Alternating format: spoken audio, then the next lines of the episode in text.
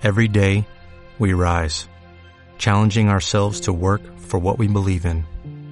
At U.S. Border Patrol, protecting our borders is more than a job, it's a calling.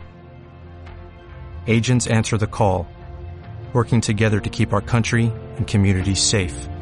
If you're ready for a new mission, join U.S. Border Patrol and go beyond. Learn more at cbp.gov/careers.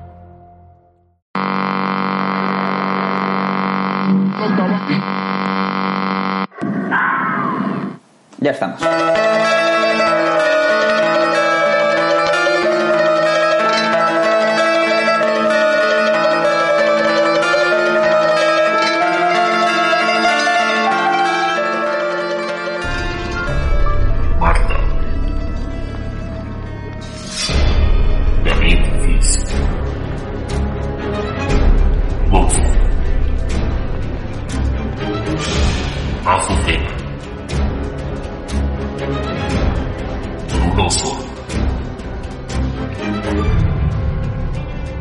Especial hashtag jugando Halloween con la colaboración de Pablo Layana.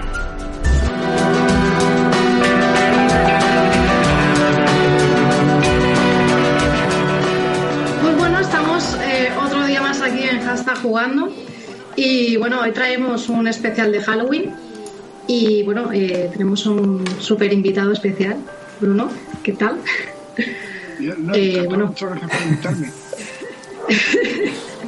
Bueno, de hecho, eh, eh, Bruno no necesita presentación porque bueno, ha estado en, es una figura leyenda y, vamos, un machine de, todo el sector videojueguil y pues bueno, eh, encantados de tenerte por aquí. Y pues también tenemos eh, a Gonzalo, a David, Pablo, Azu. ¿Qué tal, amigos? Buenas, voy a encender la luz un segundo. Vosotros habláis y decir las cosas que tengáis que decir. Bueno, pero le da ambiente así, hombre. Pero no se me deja, soy una estrella. A ver, ¿qué tal? Bueno, eh, básicamente eh, aquí nos gustaría un poco comentar, eh, repasar un poco los juegos de terror pues más clásicos, más icónicos y ver un poco. Es momentos que me oigo doble. A ver. Que se te escucha, do- se te escucha doble. Sí, me oigo doble. ¿Me oís ¿Me bien? escucho bien? Sí. Vale, pues me quito el casco mejor. Pues nada, eh, vamos a comentar un poco pues todo lo que es la evolución de los juegos clásicos de terror, eh, que bueno, que aquí pues eh, para cada cual pues eh, hay cada título pues que ha sido más importante que otro, pero sí que eh, digamos que a partir un poco de, de el- lo que es el surgimiento de Alone in the Dark, ¿no? pues marcó un poco un antes y un después dentro de lo que es el género de, de terror, de los survival.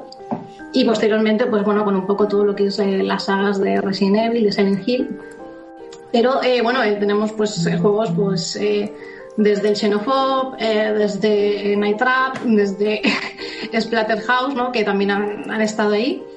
Y bueno, no sé, me gustaría un poco, sobre todo que Bruno eh, nos comentases un poco qué juego fue para ti el, el primero y un poco qué, qué supone para ti el género, eh, cómo ha sido para ti un poco la evolución y para todos, pero especialmente para Bruno. Y básicamente eso, ¿cuál fue el primero que, jugasteis? La, verdad es que justo lo estaba comentando antes de empezar a grabar. El primer juego de, ordenador que tuve cuando después me compró en el Amstrad, esto en el año 85, me lo compró mi hermano esa misma mañana, que es, es este, que es el viernes 13, que lo tengo todavía. Que es el viernes 13, que bueno, era un poco visible, eh, de terror y tal. Tenía unas pastillas de sangre sangre falsa que me la quitó mi hermano para que no hiciera el bestia y luego la, la- sacó usando él para gastar una broma a mi hermana. Pero bueno, eso es otra, historia. Pues, es otra historia. Y nada, era un juego bastante chorra porque era, bueno, ibas por el campamento este Christian Lake y, y el Jason te daba con el hacha y tal. Lo único que salía unas cabezas decapitadas en cualquier momento así para asustar a la gente y lo único que hacías era reírte de ellos. era muy cutre, pero bueno. Pero fue el primer juego. A mí me gusta mucho las películas de terror y la literatura de terror, pero con los juegos lo llevo muy mal. Eh, no sé por qué me han invitado, porque soy la persona más cobarde de- del mundo. Lo pasó muy mal. Eh, casi todos los juegos de terror me los compraba y se los regalaba a mi hermano, que es el que, el que se atrevía a jugarlos. Pero bueno, digamos que que fuera el primer juego de ordenador que tuve el viernes 13, pues te puedo dar una idea de que, pues eso, de que desde el principio siempre ha habido juegos de terror, pero claro, con los medios que había en aquel momento eh, había pocas posibilidades de asustarte, más era en plan descojonarte del juego. Y bueno, ahora que dice lo de Dark, una anécdota muy pequeñita, muy corta, yo eh, trabajaba en Hobby Consolas cuando llegó la demo, como compartíamos operación con Micromanía, cuando llegó la demo de Alone in the Dark, que era, venía un disquete que era solo una habitación en la que iban pasando cosas. Claro, como en aquella época no había YouTube, no había, no había nada, pues recuerdo que estaban jugando los de Micromanía todos alrededor del, del PC, claro, no sabían qué iba a pasar, entonces estaban todo rato oyendo chillidos y estaba todo el mundo pues empujando el baúl contra la trampilla y cuando saltó el pollo por la ventana, el pollo que de hecho con seis polígonos, eh, eh, imaginaos a ocho personas en una sala gritando ¡Ah, el pollo, el pollo! Sí, sí, sí, o sea, ahí todo el mundo chillando porque era un pollo hecho con seis polígonos. Entonces imagínate ahora si, bueno, si sacan un 6 de gira en PS5. Vosotros un poco qué, qué juegos también son los que más recordáis como los primeros. Así de- del estilo también. Yo recuerdo jugar con, con mis vecinos al Resident Evil, todos en, en, una, en la casa de uno. Al, a mediodía entonces cerrábamos las persianas y el que estaba con el mando era el que asustábamos y entonces pues, pues saltaba. Pues ese fue creo que el primer juego de terror al que jugué, creo. Yo tampoco soy muy de terror, soy como soy muy, muy, muy cagona, o sea, yo soy lo más cagón del mundo. De hecho, mm, aún tengo pesadillas con un anuncio. No llegó a ser ni peli, con un anuncio que vi con 3-4 años sobre Freddy Krueger y todavía tengo pesadillas con él. Para que os hagáis una idea de, de lo cagada que soy. Yo creo, yo, No, no, no he dicho nada, no he dicho nada, es que me, me estaba poniendo bien, ¿vale? O sea que yo estoy aquí a la espera, ¿vale? O sea, estoy acostumbrado a que hable siempre. no, yo iba a decir que curiosamente eh, yo también fue con, eh, con Resident Evil, con bueno con el remake que hicieron para la GameCube, que fue fue y fue, sí que es cierto que había había toqueteado un poco con juegos juegos que no eran de terror pero que tenían sus elementos de terror, ¿no? Ahí metidos. Eh, pero el primer juego que recuerdo decir voy a jugar un juego de terror, de pasarlo mal, fue con el, con el remake este que hicieron para, para- del Resident Evil, del primero para, para la GameCube. Y, y sí, y eh, la parte esa del, del- de la ventana que se rompe con los perros, que es que eh, la puedes conocer y saber perfectamente cuándo va a pasar, que el jump scare está, está siempre ahí. Yo me acuerdo, la primera vez que lo vi fue en plan, que- y menos mal que el cable estaba, co- el, el mando tenía un cable, porque si no, el- el- si fuese un mando inalámbrico habría salido volando por la ventana, ¿no?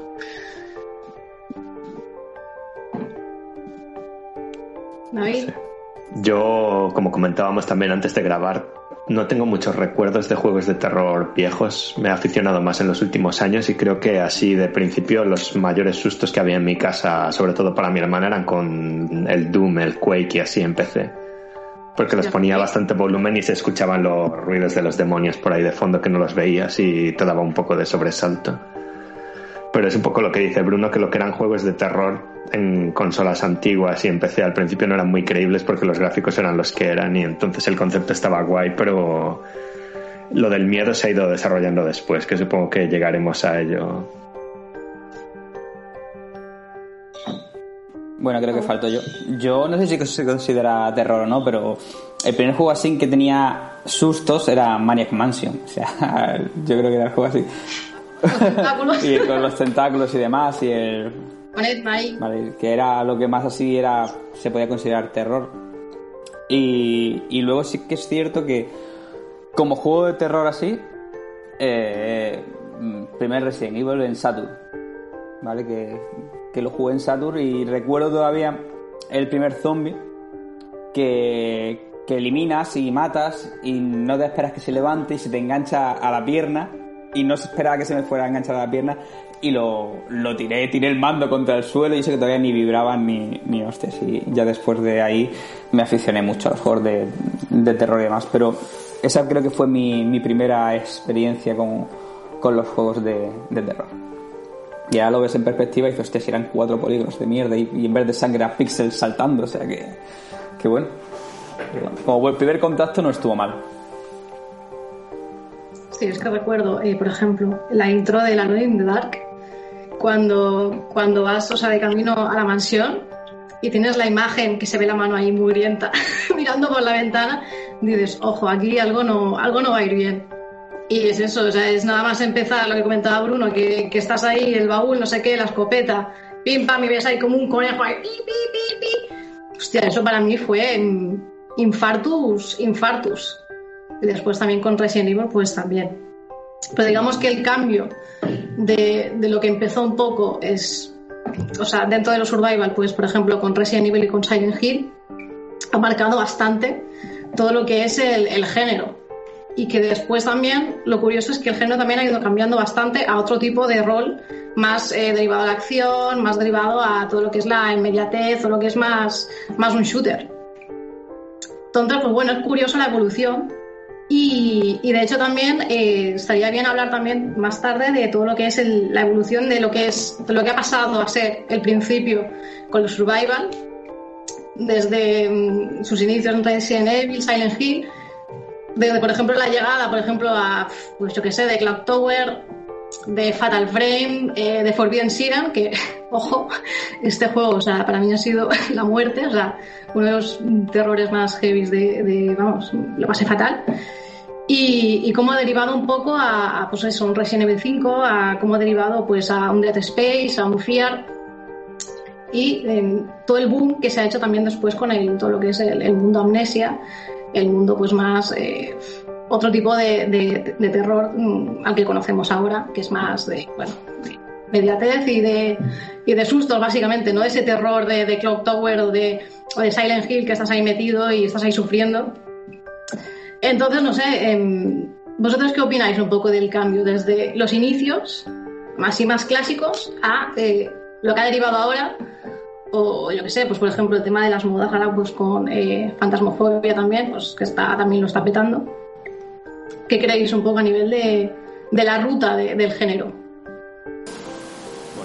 Bueno, en inversión hemos ganado mucho, yo creo, con los años. Eso es lo tal. Y cuando va avanzando la tecnología, si se aprovecha bien, lo que comentáis del fantasmofobia, de hablarle. Me acuerdo que estaba en la, supuestamente en la demo de PT Silent Hill también, que le tenías que decir el nombre a la señora tan amable que aparecía por allí. Y luego una gira de tuerca, eso estaba en el Alien Isolation, que te podías poner un modo que escuchase tu micrófono y te escuchase la respiración, el alien. ¿no? O sea que con los años se ha ido aprovechando ahí la historia y se ha mezclado un poco esto de survival terror y cuando se hace bien, se hace bien. Luego hay otros que son más estilo película, guion de repetir en bucle, que ahí yo pierdo el miedo personalmente. No sé qué opinaréis el resto. Yo, lo que creo es que de- dentro de las cosas, por ejemplo, estáis hablando de the Dark, si jugas, la gente que no haya jugado en su día, que se lo ponga ahora, porque más allá de para que los gráficos sean, son cutres. Pero muchos de los sustos de Resident Evil los sacaron de ahí. El susto del zombie que sale en el armario por sorpresa no salió en Resident Evil, es de in the Dark. De hecho, cuando siempre ha habido rumores de si se habían inspirado y hasta hace unos años han reconocido que sí. De hecho, yo creo que incluso tuvieron algún tipo de acuerdo para que Infogrames no le metiera un puro, hasta, hasta, hasta qué punto se inspiraron en, pues ya no solo resortes del terror, el tema de la cámara y tal, pero es que está, eh, eso se puede encontrar de ahí. Y una cosa que me, me, me gusta mucho del juego de terror es el uso del sonido. Porque incluso los juegos cutres de, de, de tiempos remotos, digo cutres, vamos, con cariño, yo son de mi época. Pero el uso del sonido es muy importante.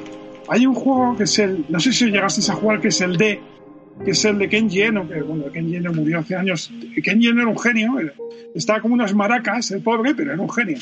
Entonces sacó el D, que era un juego que era de full motion video, era muy limitado, salió en Saturn, en PlayStation, en PC, pero claro, era una ventana muy pequeña en la que bueno, hay una personaje que se llama Laura, hay escenas de canibalismo, está el tema de Drácula por ahí, pero eh, con esa ventana de gráficos que la verdad es que impresionaba, pero era la limitación de la época, el sonido te helaba la sangre.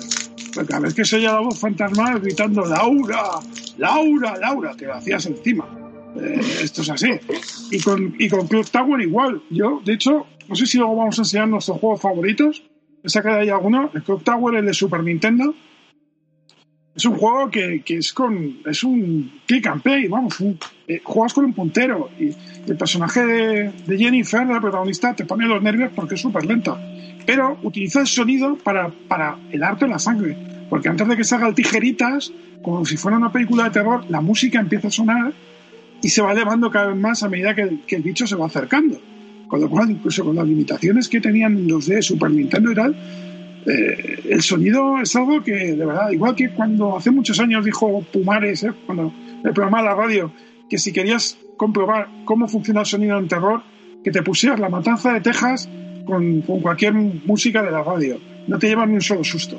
Porque está todo pensado para que el sonido, y pues con los videojuegos de terror igual. Si tú te los pones con el sonido quitado y te pones de fondo, yo que sé, Mocedades, o el sitio de Zaragoza, o lo que te dé la gana, eh, o Britney Spears, pues no, te, no te pegan ni un solo susto.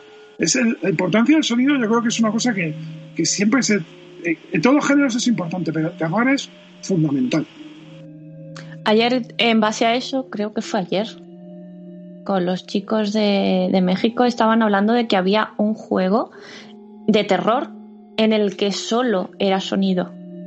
O sea, tan importante es el sonido que es que te puedes hacer un juego de terror solo con el sonido. Y recuerdo que había uno, creo, en, en VR, en el que el, el bicho no veía, pero te escuchaba. Entonces hacías como tú y se, se expandía y podías ir viendo por, el, por las ondas, como. ¿Cómo se llama? Daredevil. Como el héroe, ¿no? Sí, sí, como el héroe de Daredevil, sí. Mola. Sí. Sí, bueno, es. Yo, Yo creo que hay cosas que se han perdido. No sé, porque no estoy muy puesta en, en terror, pero también estuviéramos hablando de que había un. unos juegos que te. A ver, como el, el que te miraba la, el save y te, y te decía cositas que tenías salvabas, salvadas, como. ¿Qué juego Metal es? Gear. Metal Gear, de- sí. de hacía cosas como esas, pero en terror también se habían visto como que te, te simulaba que te borraba cosas del ordenador. Eternal Darkness, pero eso, eso no, no, no os metáis en mi especialidad, ¿vale? O sea, No se te ha visto. Pero eh, yo creo que eso ya no lo vuelven a hacer, ¿no? Creo. ¿Puede ser? últimamente sí, de romper la cuarta pared eh, se, ve, se ve poco, yo creo. Yo desde luego no he visto nada eh, reciente. Pero sí, que creo que es algo que decía Bruno, con lo que estoy muy de acuerdo, y, que, creo que, para, para, mí, para que un juego de terror funcione, eh, tie- tiene que ser la suma del, ambiente, ¿no?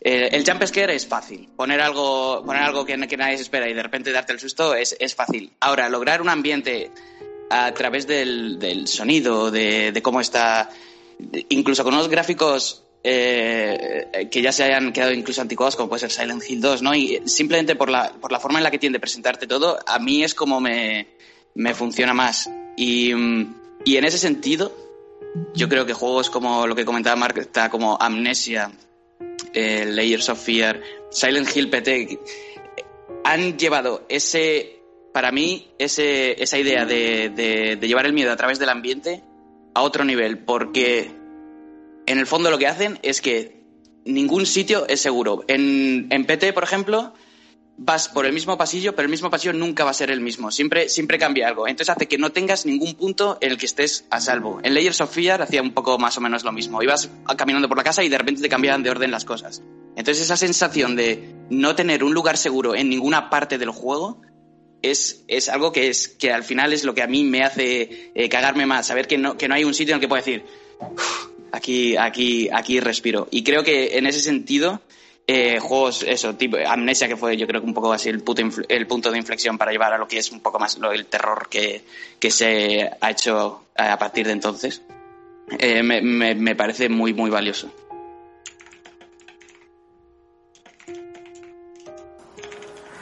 Sí, bueno, el tema de los, del sonido, yo opino igual. Eh, Silent Hill, que es de 2, o el 1, de, que es de PlayStation 1 o PlayStation 2, sigue acojonando a día de hoy. O sea, todo el juego sí, todo el ambiente. Eh, Mientras que Resident Evil tira más de los jumpscares, del susto fácil, de romper los cristales o que salga el zombie y se te enganche las piernas, yo en, en Silent Hill estás en tensión todo el rato. O sea, es más el- digamos que la otra dimensión o Silent Hill es un elemento más del juego, es un enemigo más.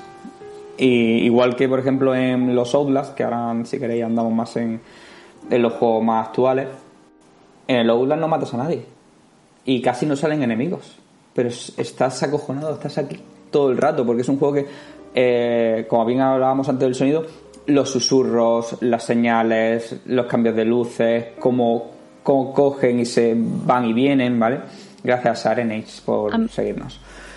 Y todo eso en los Outlast lo hace muy muy bien. Y entonces es un juego que el que te aparece cuatro veces un enemigo, pero luego es, es impresionante cómo es capaz de mantenerte en tensión todo el rato y te cree ese mal rollo, ¿vale? Para, a la hora de jugar. Entonces, mm, A perdón, mí, dime ya. A mí el Outlast me marea más que me da miedo. O sea, no me dio. Estuve jugando el otro día y no me dio miedo en absoluto. Lo único que me mareé un montón por los cambios de luz y por. Porque das vueltas sin sentido buscando pilas. Porque como no ves, das vueltas sin sentido. Y, me aburrí un- media hora jugué. Y dije, ya, esto no es para mí. Para mí el problema que tiene Outlast es que al final es un pasillo que está diseñado para que tengas que ir por el recorrido que ellos te dicen y si fallas en un salto, en un giro, en lo que sea, te mata el bicho y tienes que volver a repetir toda la sección. Y yo ahí pierdo la paciencia. No sé cuál es la experiencia de otros jugadores, pero a mí con el primer Atlas me pasó. Y ya no he jugado al segundo. Y sí que pasa un poco eso que no pasa con otro tipo de juegos, que sí que te dan un poco más de libertad y que no es un script constante de cosas que tienes que hacer sí o sí. Y si no te manda a volver a repetir, pero yo eso es que lo llevo mal personalmente en los juegos. A ver, Outlast es, mm, salvando las distancias, es un walking simulator. O sea, es un juego que es, avanzar todo el rato. Eh, muchas gracias, Rojo, por suscribirte. Es un walking si- simulator en el cual mm, tienes que coger pilas porque si no, no ves. Y más que nada es desentrañar la, ver la historia y qué ha pasado ahí directamente. No es un juego en el que tengas que ser muy habilidoso, en el que tengas que tener una gran trama ni nada, pero al final es el ambiente o la presión o adivinar lo que ha pasado en el sanatorio de la corporación Marco para más que otra cosa. Más que no es un, no tienes una trama tampoco a la hora de no tienes un movimiento a saltar o, o a atacar enemigos porque no puedes directamente. También es más realista en ese aspecto que no sé si busca realidad, pero eh, eres un tío que te lo dicen al principio no eres un guerrero ni es nada, mm, te luchas contra gente, no vas a luchar, te van a masacrar, directamente escóndete. Pero bueno, no sé qué opináis los demás. Hombre, el- ¿Creéis que están de moda ahora? Yo creo que ha sido la etapa de, de Halloween. O sea, siempre en Halloween empiezan a sacar juegos de terror, pues como el Phasmophobia este. Pero lo que sí he visto es se ha abusado mucho del zombie. Yo creo que hay una sobreexplotación de los zombies. No hay más bichos, no hay hombres lobo, no hay mm, vampiros, no hay otras cosas, no hay espectros. No, todo zombies. De repente, de un tiempo a esta parte, zombies, infectados, llámalos como quieras, pero es el mismo, es el mismo bicho que viene a por ti. Bueno, ahora vampiros quizás están un poco otra vez como de, de vuelta. Pero bueno, no sé, por ejemplo, con Vampir o con eh, los nuevos eh, Vampire Mascarade. Eh, pero bueno, eh, sí, al final es un poco lo que tú dices, Azu. O sea, realmente se han centrado mucho en, en todo lo que es el, el rollo pues, post-apocalíptico o el rollo zombie, el rollo infectado. eh, y sí que es verdad que bueno estaría bien también que le diesen una, una vuelta de, de tuerca, ¿no? Bueno, ahora con Resident Evil, que van a. El nuevo Resident Evil eh, que anunciaron, parecía que iban a introducir un poco a hombre lobo, hombre. Un poco así, rollo más, más como de brujas, más. que no están en, en lo mismo de siempre. Pero sí, Son- digamos son- que. No, no, perdona.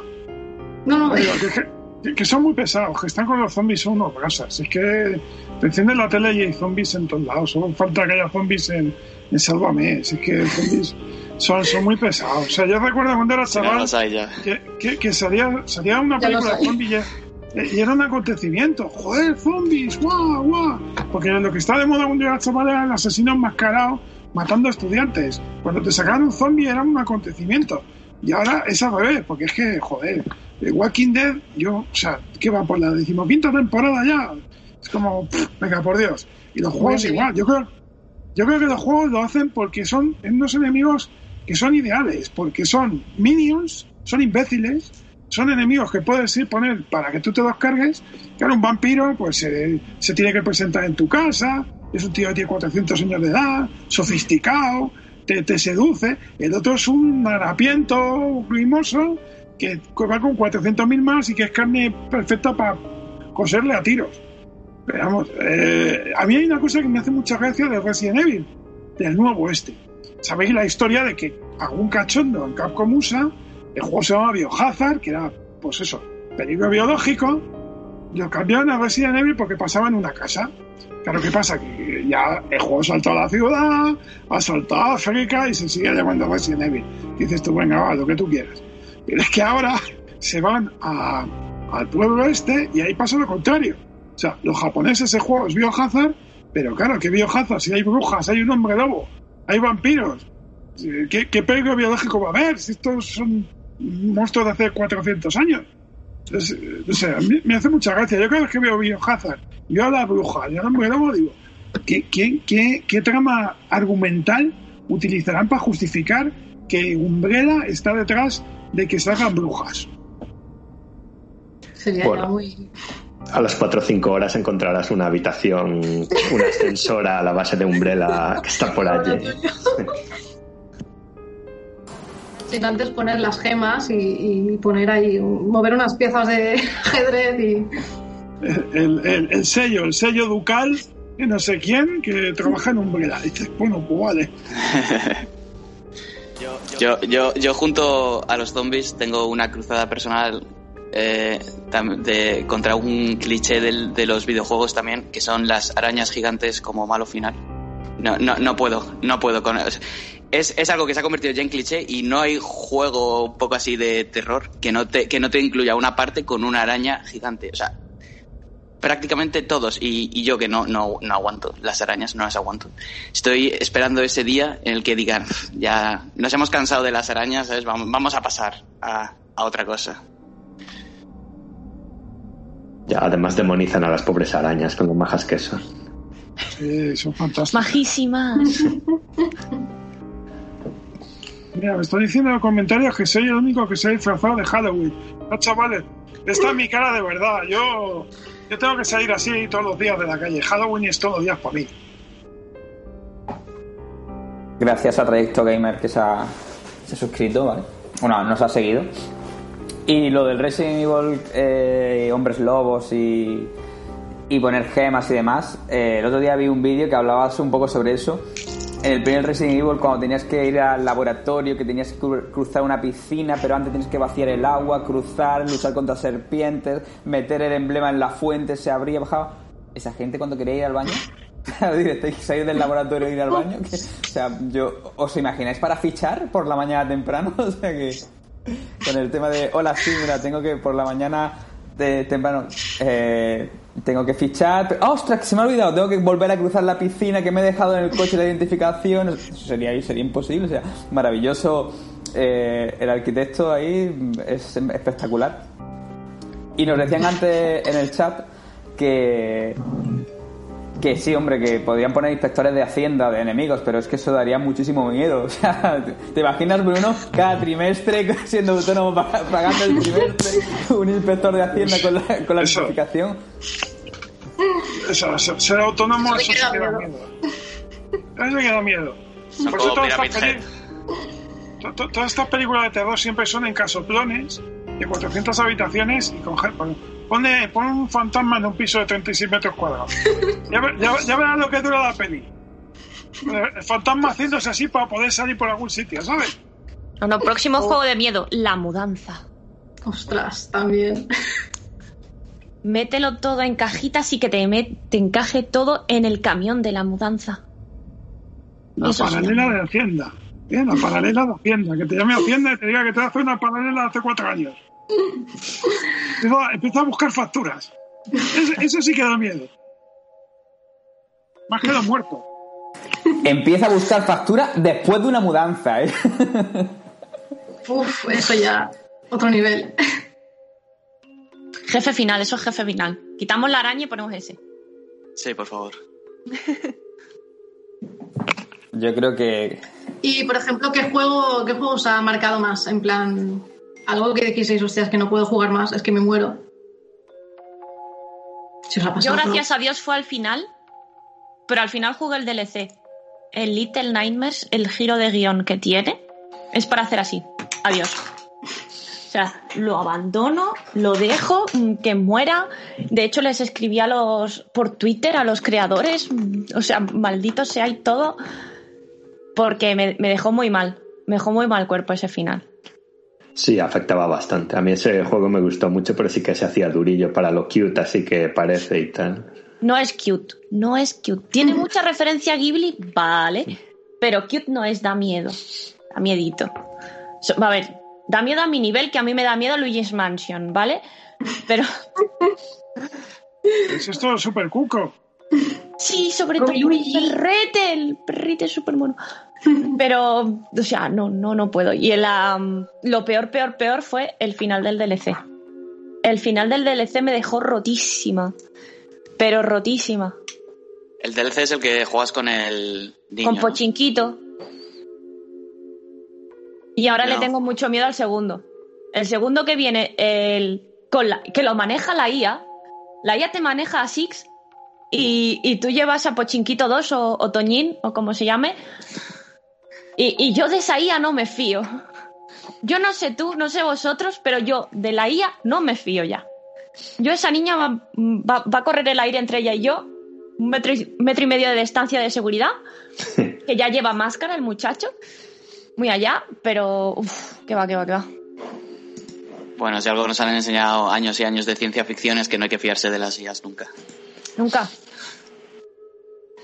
No hay una IA buena. O sea, mira a Siri. O sea, yo he trabajado en Apple muchos años y, y el GPS de Siri te manda un descampado o te tira al río. O sea, que de la IA no hay que fiarse nunca. O sea, que-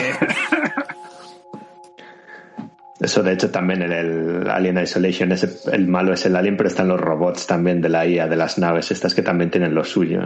Y que La no quieren que. Sí, y que no quieren que arregles el tema. Hombre, Isolation es gran juego de terror, ¿eh?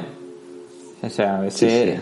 Bueno, mira, ese, ese sí que tenía buena o sea, ¿eh? con el tema del micro y demás, que como lo tengas activado y cuando respiras fuerte o haces ruido, eso es lo que volv- volvíamos antes un poco. Si es verdad que es una forma de, de cruzar la cuarta pared directamente con, con el tema de, del juego y el jugador, ¿vale? Porque si hacías ruido aunque estuvieras esc- escondido te, te detectaba. Y el Fantasfobia, no sé, nunca sé cómo se llama ese juego realmente. Phasmophobia, Phasmophobia. ¿vale? Exact- Sí, sí, es exactamente igual, tienes que estar hablando a través de, de los micros para que te coja los tags de palabra y el fantasma o la entidad te, te localice o poder localizarla tú. Pero está sacado en teoría de- del manual de, del exorcista, que por cierto tengo uno por ahí. Que para poder. Coño, que es verdad. De- de- de- deja- déjalo Vale. por ahí, déjalo por En ahí. caso de No, de emergencia. eh, de hecho, se supone que no puedes exorcizar si no, si no sabes el nombre del demonio. Y por eso es- en todas las películas de miedo y demás siempre es que se manifiesten o que digan el nombre. Entonces, el juego ese que ha dicho Bonfu, eh, tienes que decir el nombre para que se manifieste. Entonces, yo creo que, que un poco Azuz. Pazuzu, ¿vale? Mi película, una de mis películas preferidas, El Exorcista. Y entonces está muy guay el tema de que puedas interactuar y que no seas solamente un espectador. Y yo creo que eso es lo que hace que dé más miedo. Cuando interactúas con el juego en sí, más que cuando eres un espectador desde fuera que controla un muñeco que te da un poco igual que lo mate, le arranque la cabeza o pase algo de eso. No sé qué opináis.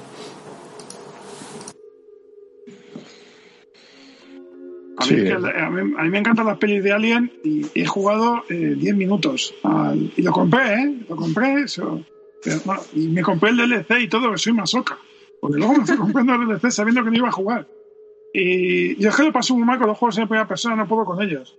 Desde el Condemned aquel, que os- no sé si os acordáis, que salió en 360, que, que, que al fin y al cabo era un juego que iba por un edificio abandonado con vagabundos y un palo. Que tampoco es que hubiera elementos esotéricos, pero no, no podía con él. Y, y con el Alien no puedo. O sea, y fíjate, me encantan las películas de Alien, los tebeos, los muñecos, me las sé de memoria. Pero los juegos que son. O sea, el Alien vs Predator me encanta, pero al menos tengo una escopeta. Pero me viene alguien y le pega un tiro. Pero aquí es que yo, yo lo pasé muy mal, vamos.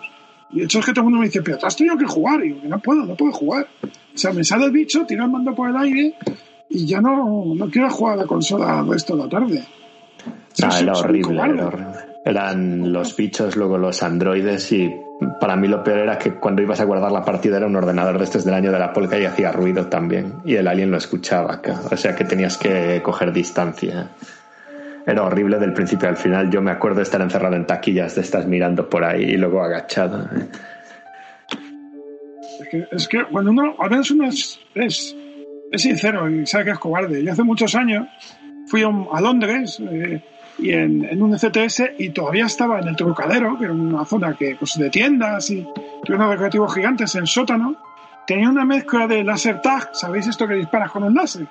Y túnel de terror de Alien, ¿vale? Con los decorados que habían quedado de cuando rodaban la de Aliens, ¿vale? Tíos vestidos de alienígenas, tíos vestidos de marine. Yo no quise entrar.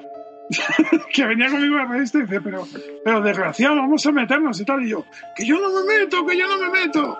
Y resulta que lo cerraron y ya no existe. Y todo el mundo dice, joder, que yo era la leche y tal. Y en un reportaje que traduje en Retro Gamer, hablaban precisamente de cómo habían construido eso. Y yo me lo perdí. Y me encanta alguien, podía haberlo vivido, pero es que mm, sé que me hubiera hecho algo encima de los pantalones y con los videojuegos me pasa igual. Es que no puedo, no puedo, me quedo en pánico. No, no, por eso cuando estéis hablando de juegos modernos, si van a ser en primera persona voy a estar callado, porque es que no, no juego, no juego a ello. Y de la realidad virtual, ya, si queréis, hablamos luego, porque eso ya, eso ya es mm, infarto asegurado. Las moscas de la nevera del Resident Evil 7 en realidad virtual es una experiencia interesante también. Madre mía. Y el demo de, asco de normal. también. Sí.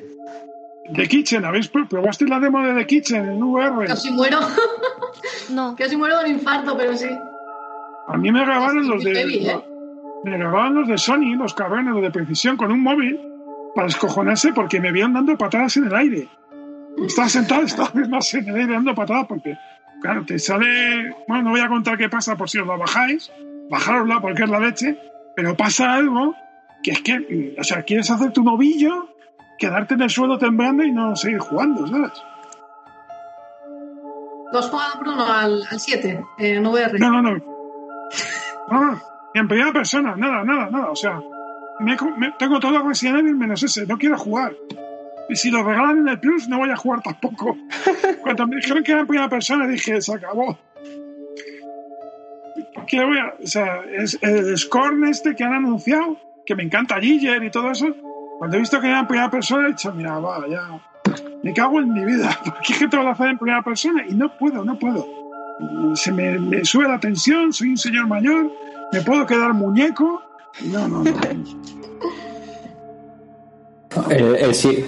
Bueno, ahora que comentabas, ahora que comentabas, Bruno, del tema de Condemned, yo no sé si era en, en el 1 o en el 2, que había una escena bastante chunga con unos maniquís que estabas, bueno, que estabas por ahí resolviendo y tal, y es que tengo esa escena, o sea, que o sea, era como una figura y era un maniquí, te girabas y tenías como 200 maniquís de golpe y eso era en plan, hostia, cuidado. Sí, sí, también parece que no, pero Condemned también tuvo su- sus cosillas. Pese a ser un juego. Pese a ser un juego que era más, pues bueno, eso de resolver casos y tal.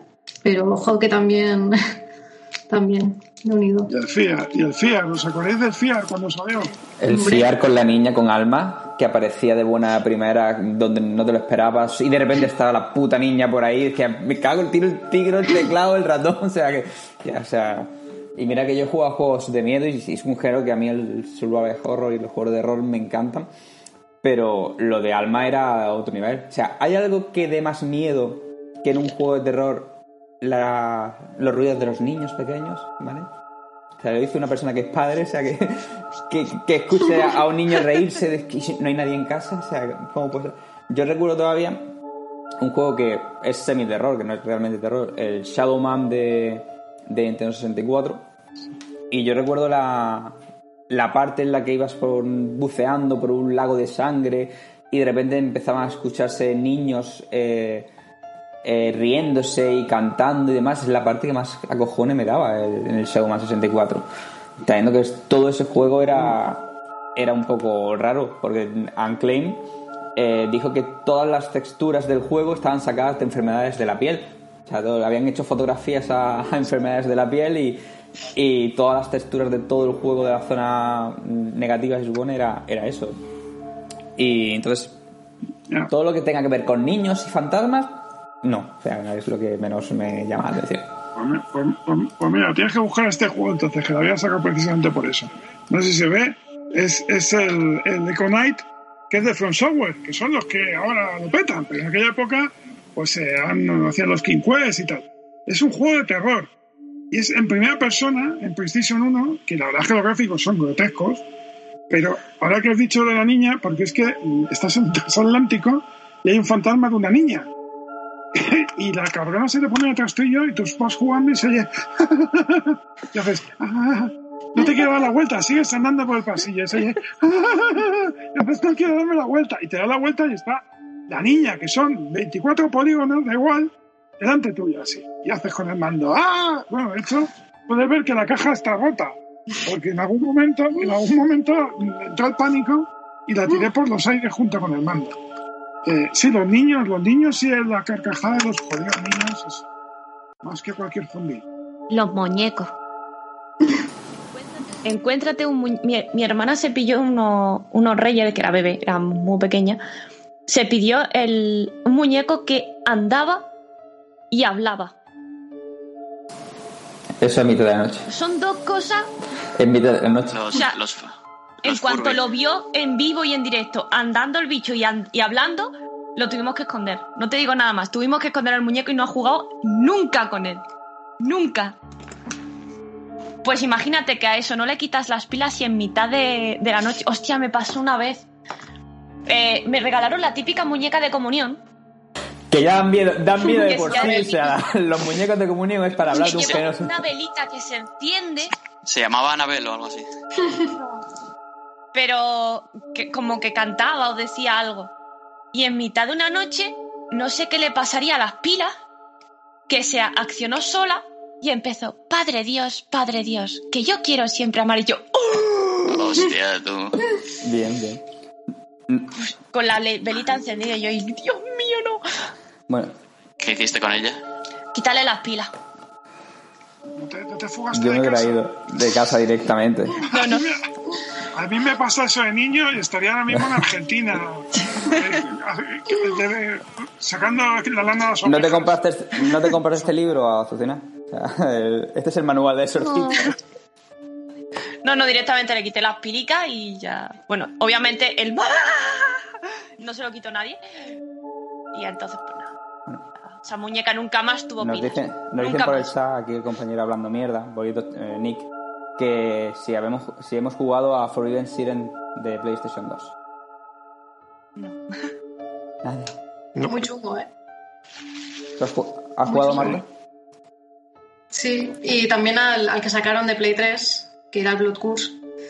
Y hostia, es uno de los. Es el que decía al principio, que es de los, de los que más mal rollo me han dado. O sea, básicamente, eh, solo por la ambientación, que es así en plan un, un Japón así rural, así en plan chungo. Y además el tema de las cámaras, porque. O sea, tú. eh, hay varios personajes, pero tú con la cámara puedes ver lo que el enemigo ve. Entonces, claro, dos veces al enemigo no lo ves, pero el enemigo, o sea, pones la cámara y te ve, ¿sabes? Y es en plan, mierda que me está viendo, pero yo no lo veo a él, ¿sabes? Y es como una sensación de decir, hostia, o sea, además es un. O sea, el, el terror asiático para mí es, es lo que me da más ansiedad, o sea, es lo más. Yo creo que es lo más. mm, El terror psicológico, o sea, este que te caga adentro y que dices, joder, que tampoco ves mucho, pero que es que es la ambientación, es el, lo que decía Bruno, la música, los sonidos, es cómo te adentran en, en- una historia, pues que siempre te la intentan justificar mucho, pero que realmente es como, o sea, que realmente hay más allá, o sea, no es únicamente susto, sino es como, como un, como si hicieses un, un trayecto, pues al final es, o sea, no sé, yo por ejemplo con Forbidden Siren, o sea, es que de los traumas más, más heavies que, que he tenido en, en un videojuego, además de Clock Tower también. Pero ¿por qué es eso? Porque es un terror diferente de lo que, por ejemplo, pues yo qué sé, pues ahora mm, se vende más, de, pues más de, de susto, de juego fácil, del boom que tuvo todo el tema del Slenderman, del, de lo que decíamos de Amnesia, del Outlast. O sea, es otro tipo de, mm, yo qué sé, pues como por ejemplo el Fatal Frame, Project Zero, Silent Hill, ¿no? Que es un poco más mm, que te quiere contar algo chungo, de verdad. No sé si No, no, el terror Que, o sea, japonés es, es, es lo peor de lo Es que peor de lo lo peor. peor. O sea, no, no, no, no, no puedo yo con eso. Además tienen, eh, ¿cómo es esto? Mm, leyendas suyas en Japón a las que no sabes, no sabes reaccionar porque si eres de allí, yo ya, yo ya entiendo por qué los japoneses llevan un bolso tan grande. Porque depende del bicho que te encuentres, le tienes que reaccionar de una manera u otra. Yo, de hecho, eh, cuando estuve en Japón, eh, llevaba siempre dulces encima porque es la- el único bicho del que sabía reaccionar. Y es que eh, es el fantasma este que tiene la boca eh, rajada y, te, y se te aparece y te pregunta, ¿te parezco guapa? Y da igual lo que le respondas, está mal. Si le dices sí, te mata y si le dices no, también. Pero si le ofreces una chuche, te la coge y se va. Ojo, pues. Hecho. Llevo chuches nota. encima, pues ya está. Ahora entiendo lo de, lo de los caramelos de antes, Azu. ¿Mm? Que estás, que ahora entiendo lo de los caramelos de antes. Que los tenías ahí. Hombre, por supuestísimo, siempre. Eso, eso co- ¿Conocéis el mito del teque-teque en japonés? ¿Ese es el del arroz o el de la, la sal o el de. ¿Cuál es? El del, el del teque-teque es que le el de la falta medio mujer. cuerpo. Que se Sí, arrastra. Sí, que teque-teque es la onomatopeya de la columna vertebral dando golpes contra el suelo. Hostia. Qué que le bien. pasó, un, le pasó un tren por encima y entonces se te, en algunas estaciones de tren pues se asoma así en la ventana como la vieja del visillo de, de Cruz y Raya y te hombre qué tal todo y tal y no tiene nada debajo pero el, el rollo de que se llame teque teque digo ¿qué coño se llamará así? es la columna dando golpes contra Muy Sí, crítico. es que los, lo- los japoneses para el, el- tema del terror eh, es- están, a, están a otro nivel. O sea, hay, hay mucha, hay mucha, mucha psicosis ahí eh, oculta y enterrada que, que- que liberan a través de hacer este tipo de, de cosas. Eh, Yo, el- el- los- los- lo que mencionaba Marta, creo antes, en los Fatal Frame, eh, Project Zero. eh, yo, mm, por suerte, no me acuerdo de jugar el primero, el de Wii. Eh, no, no el primer juego que sacaron, sino el que sacaron para Wii. Y, y lo único que recuerdo es que lo pasé muy mal. No recuerdo exactamente por qué, pero recuerdo pasarlo muy mal. Porque al final y al cabo es. Es coño, te están diciendo, tienes, tienes que hacer la foto al fantasma, tienes que, tienes que estar mirando lo que te da miedo, ¿sabes? Es, es ese terror psicológico de estás viendo algo y, y te da miedo, ¿sabes? No, no es el susto, no es el, no es el susto de repente que te pegas el susto, te tranquilizas, has visto qué es lo que es y bueno, ya está, ya está. Ahí no, lo estás viendo y te, te- te tiras un minuto en plan, tú no puedo, no puedo, no puedo, y tienes que hacer la foto, ¿no? Y es, es, es, es horrible, es horrible. Es Encima horrible, tienes sí. que encuadrarla para que salga bien y, y esperar así que se haga un poquito con el, con el ectoplasma. Sí, sí, sí, sí, ya casi que te, que te pide que la subas a Instagram y todo, y la etiquetes. Hashtag. No, pues lo más heavy, lo más heavy es que de, de Project Zero, o sea, los creadores dijeron de que estaban, o sea, se inspiró el juego en un caso real. O sea, que, muy bien, muy guay, tranquilizador, o sea, estupendo. Yo, ese juego siempre tenido la, la pregunta. yo entiendo que los de Resident Evil se metieron en el caserón porque era su deber. En el Silent Hill tú te ves otro país, pero ¿qué te lleva a meterte con una cámara de fotos en un chalet abandonado que sabes que está embrujado? Pero es que no lo hacen la primera vez. ¿Cuántas, cuántas entregas lleva la saga? Se llevan como Cuatro, seis creo, caserones. O sea, Es eh, que son los ¿qué que luego le envían las fotos a Iker Jiménez. Tiene que Eso tener decir material yo. para hacer su... Son, son Eso, influencers. yo estoy más con Gonfu. Yo creo que son influencers, ¿vale? Y directamente tienen que subir contenido diario a, a redes sociales porque al final es eso. Tú no llegas a los 10 millones de seguidores haciéndote fotos. Entonces, mm, fijaros, eh, si lo, pondremos luego en redes sociales. Las fotos creo que a Gonfu se, se las pasé. En los Fatal Frame, porque hemos hablado del terror japonés y de los reprimi- que están medio reprimidos en, algunas, en algunos casos y tiran por ahí.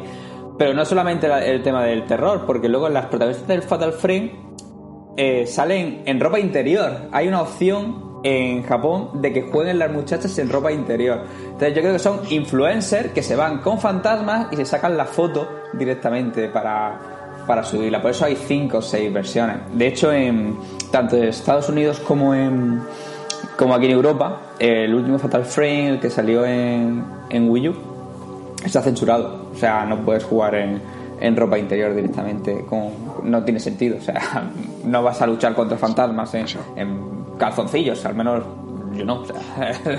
No sé, David. David a lo mejor que más tenemos su... O Gonfu. No normalmente, pero bueno, eso es bastante japonés y sí que, aparte de la parte psicótica, está la parte un poco de perversión por ahí, que siempre les gusta que esté presente al perfil de jugador tradicional en Japón. Habrá de todo, pero parece que hay un público que sí que lo demanda bastante. Gonfu, eh, nos dicen por aquí que por el chat que cuentes, ya no, necesitamos un salto a la actualidad, cómo sacabas fotos ayer en el, en el juego este que tú has dicho antes que yo no soy capaz de pronunciar. En el, fa- en el Phasmophobia. Eh, que, cómo saca, que cómo sacabas fotos. Eh, tú, tú, a- anoche, No, anoche, bueno, ¿cómo, cómo es que sacabas estuve- fotos? A ver, por poner, por poner, por poner un poco en contexto, estuve jugando ayer a Phasmophobia con, con Corneo y, y- y otro colega. Y, y Corneo y yo éramos noobs, acabamos, no habíamos jugado en nuestra vida. Y, y el juego, pues, para, identific- eh, para identificar al fantasma tienes que, que sacarle una foto. Y yo era la persona que llevaba la cámara de fotos.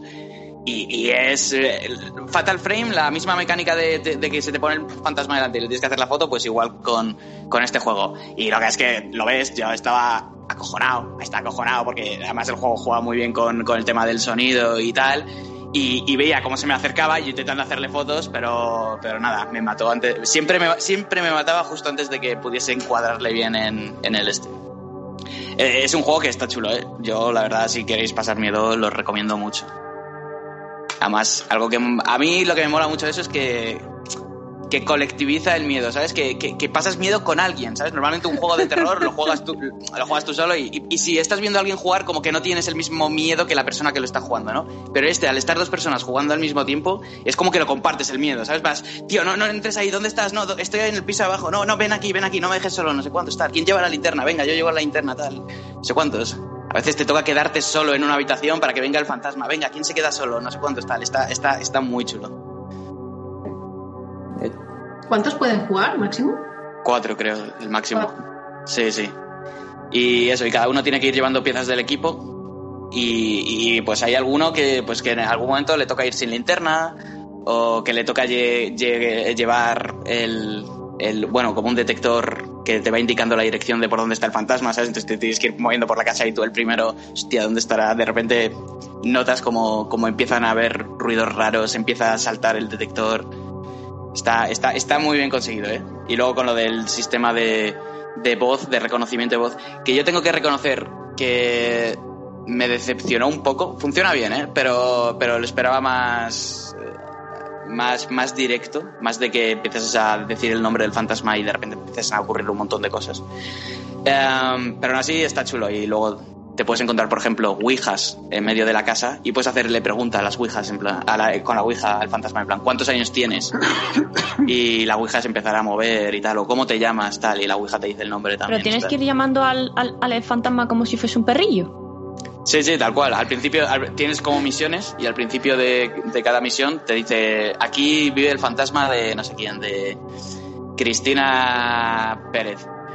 Y, y luego cuando vas en la casa, cuando estás en la casa, tienes un botón para hablar, que es el del walkie-talkie del, del este. Y si por ahí, si pulsas ese botón y empiezas. Cristina Pérez, Cristina Pérez, estás ahí y de repente empiezan a, de repente se apagan, la- se apagan las luces o, o de repente empiezan a fallar las linternas o sí, o, o te habla o oy- oyes cosas. Tienes un libro también que, que lo llevas vacío y lo puedes dejar en una habitación y, y si pasa por ahí el fantasma, vuelves a por el libro y te ha escrito en plan, corre, o no puedes huir, o cosas así, ¿sabes? Cristina, tú aquí. Sí, sí, sí. con Sí, sí, sí. Tal cual, tal cual. Y no, no molaría que sacaran un DLC en el que uno de los jugadores hiciera de fantasma. Porque puede ser la leche. Sí, sí, estaría, estaría guay. Es un poco. Es un poco el rollo que hace. eh, En el Resident Evil 6, creo que era, el, infame. Que, te, cuando jugabas en, en online te podías. eh, si, si una persona está jugando conectado online, o sea, jugando a su partida, pero conectado al, internet, podías tomar el control de algunos zombies y te podías meter en la partida de la otra persona. Un fantasma que, por ejemplo, puedas ponerle nombre de cachondeo para que esté buscando. ¿Quién es la caja? ¿Qué, qué caja? La que sube y baja. Y se. Claro, yo recuerdo, Benito Camela o algo. Claro, yo recu- recuerdo un juego de Mega Drive, o sea, imagínate, que era así isométrico, antecesor de los Sims, se llamaba Haunting, que eras un fantasma, era el fantasma, y entonces tú volvías, eh, bueno, te mataban, al principio del juego ya estaban muertos. Entonces lo que tenías que hacer era un fantasma en el que tenías que putear a la familia mafiosa. Hostia, hostia, lo he jugado, lo he jugado. Qué bueno, qué bueno, sí, sí, sí. Del tío, del tío que te había matado. Entonces iban, ibas acojonando a la familia. En plan, poseías el sofá y le salían dientes. O, o, o empezás a hacer poltergeist y tal. Pues tú imagínate, sacan el, el Phasmophobia este, con, pues como le llaman ahora, esto que está tan de moda del ¿cómo era? el competitivo asíncrono, como se llame. Sí, sí, Y, sí. y uno de ellos sea el fantasma, pero lo que dices tú, voy a hacer ruidos. a- Y una de las mejores experiencias que he tenido fue en un Alien vs Predator que sacó Sega en PS3. que Hicimos una partida a la beta en prensa y cuando te tocaba ser el depredador era la risa. Porque ibas con los cascos, te ponías el, el camuflaje óptico, te ponías detrás de otro de otro medio y empezabas. "Ah, ah, ah, ah", y tú, pero te iba a disparar, a todos sitios, vas a empezar. ¡Cucu! Y te empezaba otro a disparar a 15 sitios. Ese concepto de, de- de convertir un fantasma, no un zombie, un fantasma y tal, la que puede molar mucho, ¿eh? Yo hasta jugaría. Baja había hostias para todo el mundo que hacía ser fantasma. Que es lo que le pasa al juego de Viernes 13. Sí. Que como era, era aleatorio, todo el mundo quería ser asesino, pero no, no, no podía ser. Tiene que haber gente que le maten. Eh, pero yo creo que, sería- vamos, si lo sacaran ese DLC, yo me vamos, yo ju- jugaría y todo, ¿eh? Esta- estaría, estaría chulo, sí, sí. Además, es que es eso, sí, siendo un fantasma, joder, puede dar mucho juego, ¿eh? Es que puedes, es que puedes hackear, o sea, como si pudieras hackear las herramientas de los otros, aparecerte aquí o no aparecerte, aparecerte en distintas formas, que te dan un skin de la niña, de la muñeca de, de Azucena, de, no sé, Claro, claro, además eso, si, si juegas con amigos, eh, pues más o menos sabes lo que les puede asustar y, vas jugando un poco con eso, ¿no? Si juegas con Azucena, pues eso, juega, te, te conviertes en una niña, en un en una muñeca diabólica. algo de eso. Vale, Bueno, sigue estando en alfa. En teoría es una alfa, una beta, es un early access. O sea que no descartéis que cuando salga y le metan DLCs mm, pongan esa opción. O sea, no. Yo no lo descarto. Ah, a mí me encantaría, vamos, atormentar a gente, ya no tus amigos, sino a gente random, ¿eh? Entrar a la partida de la gente a joderle la vida. Pues sí, sí, sí. Yo, lo veo como próximo boom de, de streaming de, de Twitch, asustar a gente random. A ver, el- ahora mismo lo está, lo está petando. De hecho, yo lo que más le achaco a- al juego que no sé pronunciar eh, es que está muy centrado para jugarse en y son gráficos de 360. De- entonces, me saca un poco porque cuando. De hecho, a ver, mm, para ponernos en contexto, eh, esta mañana he visto a. Está en Twitch la partida que jugaron eh, Gonfu y Corneo ayer y, y yo la he visto esta mañana y, Y me saca un poco porque cuando coges la linterna, pues la tienen como mal puesta aquí, se ve como muy, muy random hace la, la acción de abrir la puerta. Entonces, es un juego que está pensado para el multijugador, en una, en una zona muy pequeña, y, y se nota que está muy pensado para que se juegue en VR. ¿Vale? Por, por cómo se mueven las manos de los personajes y cómo, y cómo se mueve el personaje, cómo atraves- atraviesan las paredes y demás. Que en teoría, cuando lo juegas en primera persona, no, no se debe notar tanto cuando juegues en VR. Es un poco lo que a mí me saca más de, del juego. Pero que tiene que dar mal rollo, seguro. El tema de lo que decía Gonfu de que te acojona porque está llamándote a ti y te quedas solo, no tienes linterna o no tienes la llave a la hora de abrir. Es, esa interacción le hacía falta un poco a, yo creo, al género del terror. Eh, Bruno nos preguntan por el chat que cómo se llama tu perro.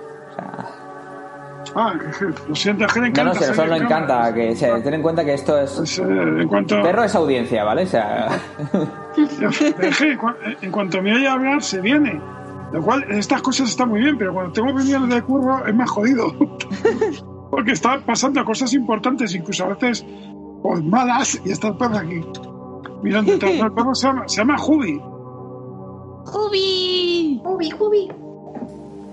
vale. Nos, dice Coronel en el chat que no hemos hablado de Splatterhouse. Entonces yo creo que aquí la persona que tiene que hablar de, de Splatterhouse es, es Bruno, ¿vale? Que, que lo ha habido desde sus inicios. No, hombre, el baje Peter House eh, es que eh, mola, mola mucho. Lo que pasa es que era otra época. Hoy en día yo no sé si. ¿Cómo, cómo se hubiera.? De hecho, el tercero no lo trajeron aquí. eh, porque el segundo lo sacaron y fue bastante bestia. No habéis jugado el segundo. En el segundo descuartizas con una sierra mecánica a cuatro fetos ahorcados. Y eso es el principio, es el principio del juego. Eso, lo demás es hasta arriba. Eh, mola mucho porque es un juego de hostias. Es como eh, Vigilante o el Kung Fu, el Kung Fu Master. Lo único que llevas un Jason rompiendo, destrozando zombies. Otra vez zombies. Pero era una cosa muy loca. Y eso que aquí lo censuraron. El japonés hay un jefe que es una cruz invertida. Ahora que decía lo de los satánicos. En una catedral con un montón de cabezas flotando alrededor suyo y tal. Y el tercero, por ejemplo, que el tercero no, lo sacaron aquí, el tercero era terrible, o sea, la leche. Estoy sabiendo de que si no había juegos de terror en Mega Drive, yo el tercero solté el mando por los aires porque hay un fantasma de una niña tocando el piano, que tú, es un elemento decorativo, te puedes seguir andando, si te quedas a acabar de escuchar la música, que yo me puse cascos porque la música es preciosa, según acaba de tocar la pieza se da la vuelta y se transforma en un monstruo que va hacia la pantalla. Pero, ah, tío, ese mando por los aires. Pero el tercero molaba, la tenía- cultura, ¿eh? Sí, que yo qué sé. Además mola porque tiene, tiene cuadros de. Tiene cuadros de Goya y de Velázquez. Eh, la mansión. Eh, es una cosa muy rara. Está la, maja vestida, que se raja cuando vas pasando al lado. Y luego además tenía finales, era de los primeros juegos, digamos, en el que el tiempo iba cambiando toda la tónica de todo el juego. Una época en la que eso no se estiraba todavía. Entonces, si tú no completabas en el tiempo establecido una misión, pasaban cosas malas que luego iban cambiando el resto de, del, ¿no? del devenir del juego.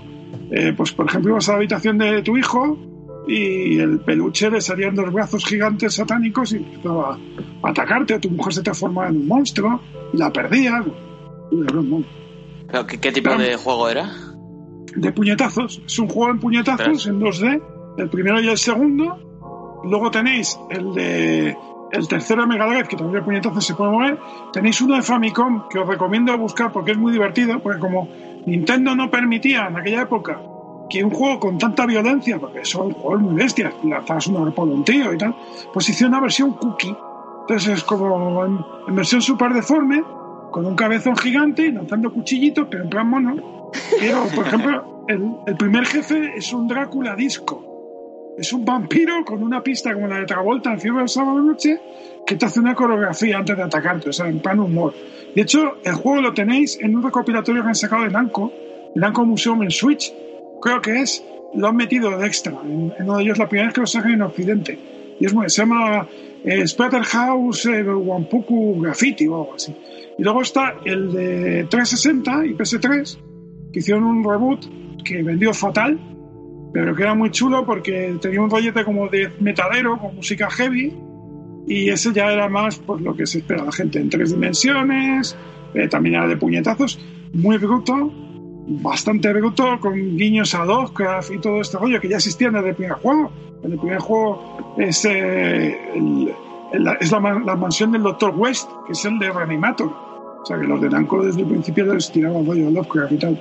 Y sale, bueno, todos los nombres, hay un montón de referencias a los mitos de, de y demás en, en los juegos, pero en el último, por ejemplo, está muy bien. Es un juego que puedes conseguir de segunda mano tirado de precio y es bastante chungo y sobre todo súper secreto. Además, se pueden desbloquear los tres juegos de Mega Drive. Habrá, habrá que echarle un ojo entonces. Está muy bien, ¿eh? son muy divertidos. Para jugar con familia y tal. Oye, y hay que, ¿cómo decís vosotros? ¿Zulu? ¿Kazulu? Chulo. Zulu. Chulo. Chulo toda la vida. No me hagas empezar con los nombres estos, chaval. que Es que es una discusión que nunca tiene fin, ¿eh? Luego pasamos de ahí a Enzoz y todos los bichos estos con espíritu de pulpo con nombres impronunciables que- y discusiones de horas de cómo los pronuncia. Bueno, sí, sí, Lovecraft. Lovecraft, pero ¿cuántos juegos no están inspirados en, en Lovecraft? O sea, Yo diría que hay más juegos de terror inspirados en Lovecraft que, que no inspirados en Lovecraft. bueno. Es que está muy bien porque no tienes que pagar derechos porque se ha muerto. Entonces, Bueno, pues los derechos pertenecerán a alguien, digo yo, hasta que tienen que pasar, creo que son 100 años para que los derechos. pero, pero, pero creo que los que murió virgen. No, me parece algo así, vamos, murió sin descendencia. No, no estoy tan, tan eso. Vamos, Bueno, yo he visto luego- fotos suyas y era muy feo el hombre. En España Ramoncín tendría registrada la obra de Lovecraft ya silbando o algo así, o haciendo un audiolibro. Bueno, Ramoncín, bueno, no hablemos de él, que nos, que nos cierran el canal, la Sky. o sea que no, mejor no hablar de él. Vale. Cachuli, dice JB. Bueno, y. ¿Y vosotros qué opináis de los eventos de Halloween que hay en, en los juegos y demás? Como en. Como en Animal Crossing. Iba, no quería decirlo, ¿no? Pero. Y, y también hablamos un poco de, de los juegos que utilizan el no terror o el terror de. mm, o la época de Halloween para hacer sus eventos y. e introducirlos. A mí me ha parecido muy cookie el de la Mongas. Me ha parecido muy cookie que tengan por ahí calabacitas y cositas así. El sombrerito de la, de la calabacita, el sombrerito de tal. Cositas así cookie mola. Eh, otras cosas no. A mí es que el Halloween y los fantasmas y el esoterismo y, los y los monstruos. No, yo soy más de Navidad. Yo hoy Hoy ya empiezo la decoración. De hecho, la tengo puesta nada más que porque eh, os tenía vosotros ahora. Ahora recojo y empiezo a poner la de, la de Navidad ya hasta mm, finalizado febrero, que pongo... Chima. El año pasado creo que tuve el árbol puesto hasta marzo. Pero más por pereza que por otra Yo, cosa. yo tuve, yo tuve un muñeco de Navidad colgado de la mirilla tres años hasta que se cayó solo. Se quitó la vida, dice, ya no quiero vivir más. Es, es- es- es agosto, ya se derritió. ¿Para qué? Jubílame, por Dios. Ya murió directa. Era, gracioso, se quedó ahí hasta que se cayó de viejo. Pobre, pobre. Rip. O sea, es el primer podcast y- en el que no soy la persona más mayor del podcast, ¿vale? O sea, que gracias, Bruno, ¿vale? O sea, va- vas a venir siempre a partir de ahora. Chaval, si, si la gente supiera la edad que tengo en realidad, es que esto es, esto es de ser autónomo, esto te, sor- te sorbe la vida, chavales. En realidad tiene siento. 25 años, el pobre. No, no soy tan viejo como parece, ¿eh? Mira, sa- la edad del autónomo es como la de los perros. Es siete veces la edad de un asalariado, ¿sabes? Bueno, gente. Yo es, que- yo es que personalmente, eh, quitando los que hemos dicho de Animal Crossing y Among Us ahora, no recuerdo ningún juego que haga cosas en plan especiales Hombre, por yo, yo me sé de uno de una compañía, de una persona que trabaja aquí también. Tenemos los de, los de Ah, bueno. Overwatch. Sí, yo me sé un par de por ahí, sí, del, del WoW Bueno, también. claro, bueno, claro, sí, sí, sí, cierto, cierto. Pero el- Que el, el del WoW, nuestro amigo Corneo sabrá lo de pegarle al jinete piñata este. Nada, el jinete que era descabezado sin cabeza. No sé cómo lo traduje, la verdad. Pero ahí está bien jugado, David. Pero está bastante entretenido, si hacer las misiones y así. En ese tipo de juegos sí que viene guay para refrescar un poco. Sí, yo, yo, yo, graciosamente si pienso en un juego ambientado en, en Halloween, no sé por qué, lo primero que me viene a la cabeza es el mundo de Halloween de, vamos, de pesadilla en Navidad de, de Kingdom Hearts. Pero vamos, muy de, muy, muy de, muy de miedo no, no era tampoco. Bueno, bueno, y luego está, si podemos hablarnos así en terror, los juegos que tienen las típicas leyendas, como hablábamos antes, de, de miedo dentro del juego, como que realmente no. Los creepy, esto, dentro de los creepypastas de juegos de terror que realmente no son de terror. Antes, fuera de, de cámara, antes en directo, hablábamos del, del Luigi Max, del Luigi Mansion 1, que usaba un- una mala sombra para aumentar una, una historia de que Luigi estaba ahorcado directamente en el, en el desván. O los personajes de, del Mario Galaxy, eh, el mundo ese que se ven al fondo, observándote siempre, ¿vale? Es cierto, sí, hay, sí, hay unos personajes. Sobre una colina ahí que se ven como unas sombras con ojos, sí, sí, sí, sí. Correcto, o sea, son esos tipos que nos inventamos nosotros. Como no, el el- como no hay juegos ya suficientes de terror, vamos a inventarnos juegos que no tienen cosas de terror, que, que haya cosas que den miedo. ¿vale? Entonces, si conocéis alguna historia así de algún juego que tenga cosas rarunas, o soy el único friki que, habla- que piensa esas cosas. Tiene mucho tiempo libre. Hombre, a ver, son un poco, o sea, estas, estas historias que circulan y tal son un poco eh, de aquella manera. Pero bueno, es que realmente, o sea, además de la de, por ejemplo, la de Project Zero, que sí que es verdad que, que yo estuve mirando y tal, que sí que es verdad que los creadores del juego dijeron que ese juego era, bueno, estaba inspirado en un caso real y tal, y que la casa existe y la ubicación y todo existe. Yo qué sé, es que, por ejemplo, lo que se me ocurre es el de, mm, el de Sonic. No sé si la veis, el de Sonic eh, X. Pero bueno, es que esto ya es. Es que. Ni o sea, idea. realmente tiene la veracidad de, de un. de un botón. O sea que. no sé. Realmente. Yo creo que a mí lo que me mola más, sobre todo, es cuando cuando realmente hay casos o cuando hay cosas que se relacionan directamente con el juego, yo que sé, pues cosas que, yo que sé, compañías que les ha pasado algo súper gordo y que, pues yo que sé, que a un juego pues, eh, pues les ha salido mal la producción, han tenido problemas en, en el desarrollo del juego, les ha pasado un mil y una, ha cerrado la compañía. No sé, por ejemplo, el, tema del caso de- del juego de, de ET, por ejemplo, que, que estaba pues no sé cuántos millones de copias entradas en el desierto, que era como una leyenda urbana y tal, pero que luego al final sí que se vio que además en un documental como estaban ahí eh, preparando el, desierto y se veían un montón de copias ahí súper súper heavy del juego. Que eso sí El que... que- El que, el que había oído, aunque no está, sí, bueno, más o menos relacionado con los videojuegos, este, supone que existe este videojuego que se llama Dear Satan o algo así. Que supone que es un videojuego de la Deep Web que se encontró ahí en la, en la Deep Web. De, hecho, hay vídeos en YouTube de gente jugándolo y todo.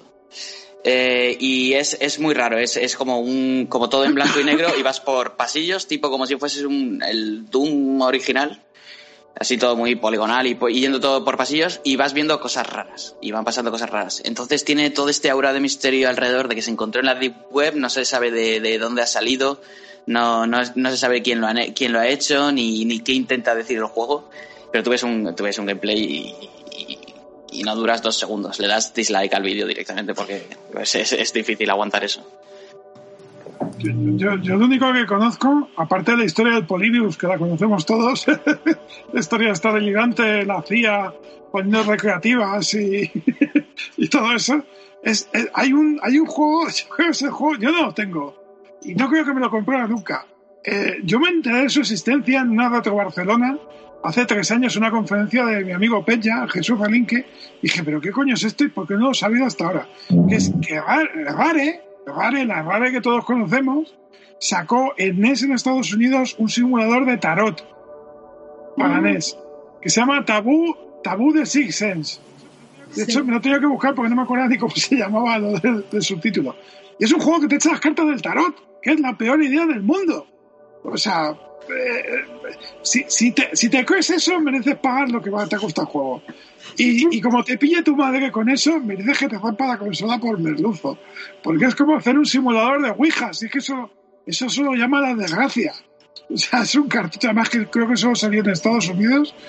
Eh, pero ¿en qué sentido? O sea, ¿en qué momento alguien en Vale dijo, vamos a hacer una gitana virtual que le eche las cartas a alguien en una NES?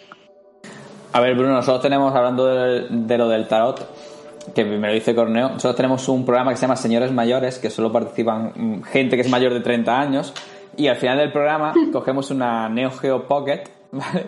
Y leemos el, y decimos el horóscopo. Decimos el horóscopo. horóscopo. En directo, ¿eh? O sea que, que eso es. Y no falla. O sea, o sea que.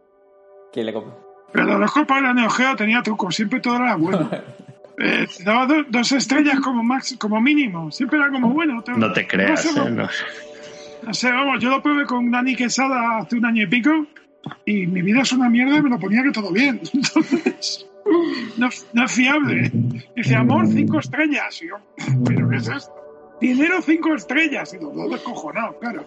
Hombre, tu perro se ve que te quiere mucho. Es verdad. El perro sí, pero el perro no tiene dinero.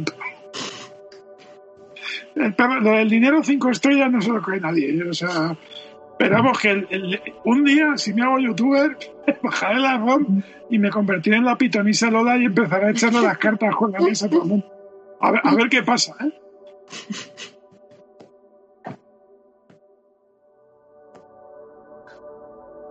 Marta, dicen por el chat Sí. que tú lees el tarot. Eso lo han dicho por el chat. Y ya, y ya sí. estamos desvariando y ya llevamos, su, llevamos una hora y Bueno, cuarto. O sea que. Ojo, ojo, que Sandro Rey me contestó en Twitter. Ojo, ojo. O sea, que eso ya es otro nivel. Sí, sí, lo- la verdad es que lo leo para, para reírme un rato. Y funciona. si me contesta Sandro Rey, pues ya vamos, es que ya mm, me alegra el día. Sí, sí, muy fan. Bueno, pues. Pero ¿cómo haces eso? ¿Con las, con las cartas del tarot? ¿Con la baraja española? ¿O, o con la carta de Clau? Porque he visto hacerlo... Ojo, que lo he visto hacer con las tres, ¿eh? Ostras, pues. No, no, no, yo miro el Creo que- horóscopo. o sea, yo creo que miro, empezamos a yo voy desvariar diario y pongo Capricornio, ¿qué tal? Y a ver qué me sale. Siempre me sale mierda, o sea que. Bueno, llevamos una hora y cuarto ya, ¿no? Yo creo que podríamos empezar a, a despedirnos. ¿no? ¿Tú qué dices, Marta? Sí, como queráis. Vale, si queréis, pues. Este ya está como siempre aquí, que el límite es las responsabilidades y luego va dando órdenes, pero después pregunta si estamos de acuerdo. El primero corta No, y no, luego os parece pregunto, bien. pero yo pregunto, o sea, directamente, o sea, llevamos una hora Sí, y sí. cuarto de programa, no sé, no sé la- cada uno qué es lo que tiene que hacer, ¿vale? O sea, tenemos muchos invitados, ¿vale? Yo por mí. Nah, yo creo que hemos cubierto bastante, sí, hemos hablado de los temas que teníamos. o sea, que es correcto. ¿eh? Yo creo que. Yo, yo estaba esperando que me echaran las cartas Ma-. Marta, es tu Venga, responsabilidad. Marta, Ma- échanos la ca- las cartas a todos. No tienes que echar la Ojalá, carta ya. O sea, la Cuando muerte, sepa, cuando las tiro. la muerte, el ahorcado, el autónomo, la rotura de pierna, la mayonesa cortada, el infarto. Lo mismo vale para ti que para mí. Bruno, creo yo. O sea que. Pues yo creo que podríamos despedirnos diciendo cada uno los juegos de terror favoritos o algunos que tengamos especiales o algo, ¿no? ¿Qué os parece? Podemos. Yo es que el mío creo que ya, lo, ya los he comentado el par que he dicho, o sea que estoy cubierto, cedo la palabra. Yo también. Bien, todo el mundo, pues. Marta. Venga, pues yo eh, me voy a mojar y yo es que, a ver, como juego de miedos, lo que he dicho antes, para mí Forbidden Siren, pues, eh, o sea, que en verdad, no sé, porque lo jugué pues, hace un montón de tiempo, quizá lo juego ahora y digo, pues vaya mierda, pero mm, Forbidden Siren es de los pocos juegos que, que hostia, que, no me lo pude acabar, o sea, fue en plan, "¡Ay, no puedo. Y, y en ese sentido, pues sí, es un juego que me ha marcado. Y, mm, ¿qué más? Por ejemplo, yo qué sé, es una tontería, pero el Obscure, por ejemplo, que no lo hemos comentado, el Obscure 2 y tal, pues no estaba mal. O sea, es un juego cooperativo y tal, pero que era, era como un Resident Evil, pero que era así un poco, eh, hacía un poco oda de todo el tema de slasher, de las películas slasher, de adolescentes y tal. Y, no estaba mal, tiene su gracia. Y si no, pues, eh, bueno, también los clásicos, pues obvio. Eh, Resident Evil, Silent Hill. Eh, es que no tengo uno en concreto.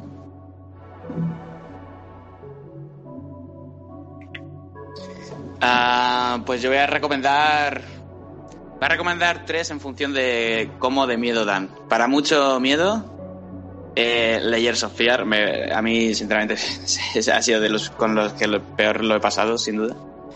De terror medio, voy a decir Resident Evil 7, porque es cierto que la parte de la casa es la parte que más miedo da, pero una vez que ya se, se abre, empiezas a conseguir armas, no voy a hacer spoiler, eh, ya pasa a ser otro tipo de, género que, es mucho más asequible.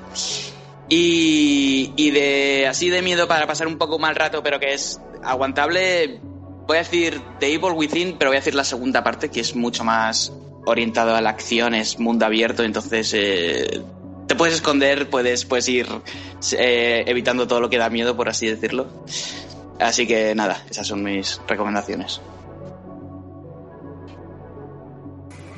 Yo, yo es que me había yo pensaba que íbamos a sacar como Milhouse con el caballito Sí, sí. de mira Sí, sí, caballito sácalo, tal. sácalo, sí. Por favor, por favor, por favor. sácalo.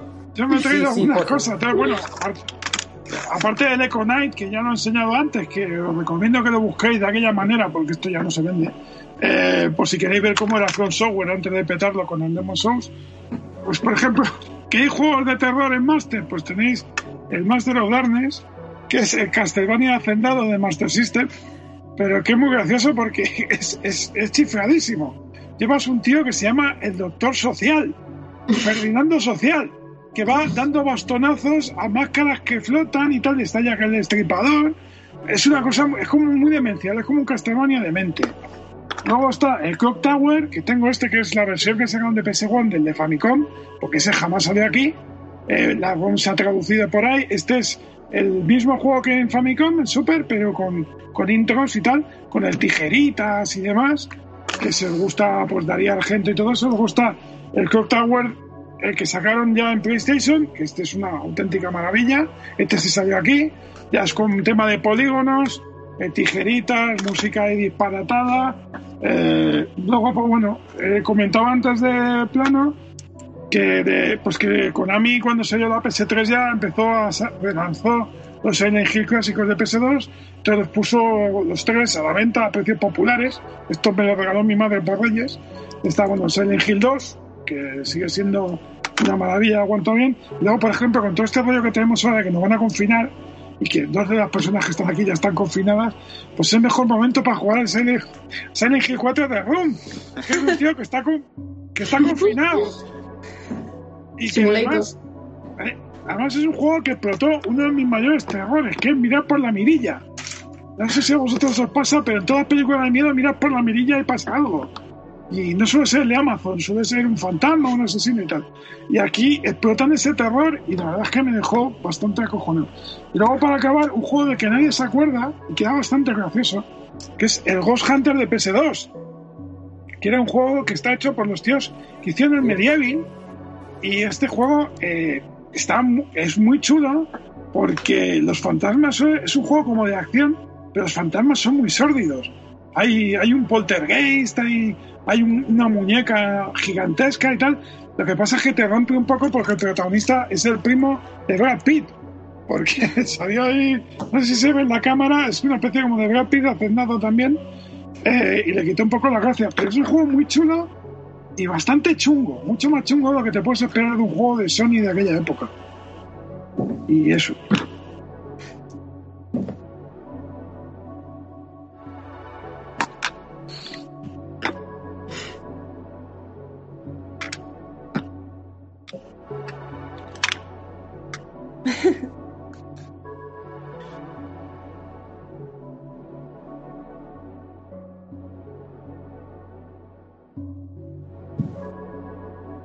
Sí, sí, sí. Sí, sí, se te Por, por Sí, Twitch, perdón, Ah. que no se escuchaba por Twitch, ¿vale?